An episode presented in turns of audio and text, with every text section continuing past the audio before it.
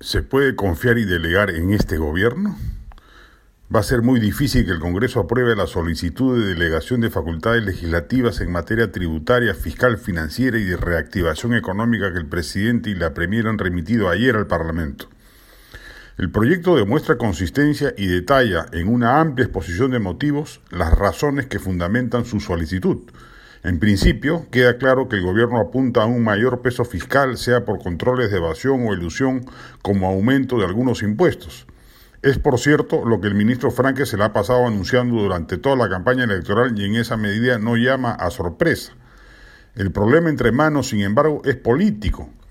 ¿Cómo confiar en que el presidente no se entrometerá en asuntos económicos que no le competen y termine generando alguna norma Frankenstein que distorsione el espíritu y el sentido del paquete que quiera aprobar el MEF?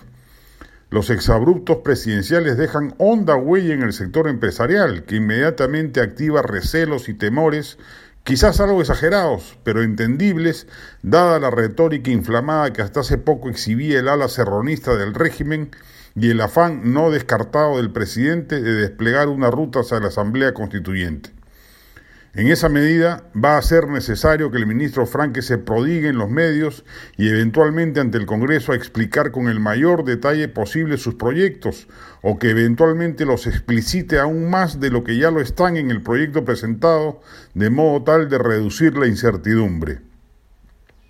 Es verdad que el Congreso a posteriori puede corregir, anular o derogar las normas que el Ejecutivo apruebe en base a la delegación de facultades, pero ello no reduce la inquietud existente en muchas bancadas respecto de las sorpresas o bombas que desde el gobierno se puedan perpetrar en las materias señaladas, tributaria, fiscal, financiera y de reactivación económica.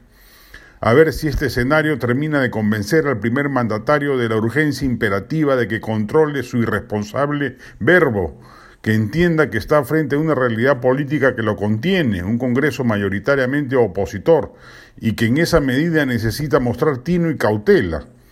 Los que pueden terminar pagando las consecuencias de su inimputabilidad política son la Premier con el voto de confianza y el ministro Franque con la delegación de facultades.